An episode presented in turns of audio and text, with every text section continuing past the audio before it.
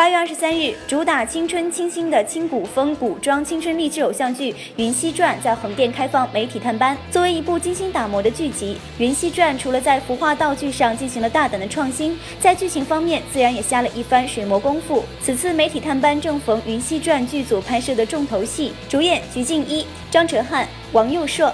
S N H 四八邵雪聪、赵艺兴、谭丽敏等齐聚秦王府的明月轩，顶着横店的酷暑上演了一场火药味十足的群像大戏。这场戏讲述的是韩云熙被众人误解伤害龙飞夜，不仅遭到了百里明香的掌掴，更被仪太妃大声呵斥。对于少有尝试的打戏，是不是有点小担心呢？我感觉说一下，你就是上演那个爽不爽？嗯，还是有一点点害怕的，因为我的戏路有点太大了嘛，我怕到脸。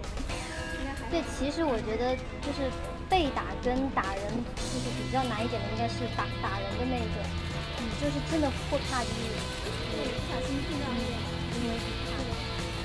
从演员阵容上看，《云汐传》汇聚了一批新生代的小花小生，九零后的新生力量的聚集，让该剧充满了年轻激昂的活力。所传达出来的青春元素和正能量气息，符合时下年轻观众的审美口味。而片场张哲瀚跟鞠婧祎的互怼也是频频笑料百出。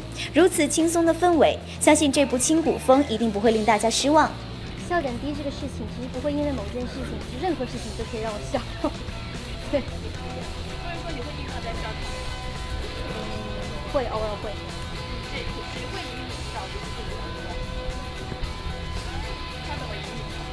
他翻白眼。我不是他老翻我白眼。我哪经常翻你白眼？他就只是是翻我白眼。偶尔就是学学别人演戏给你看。不是，他就是喜欢。我也是故意要做小学笑。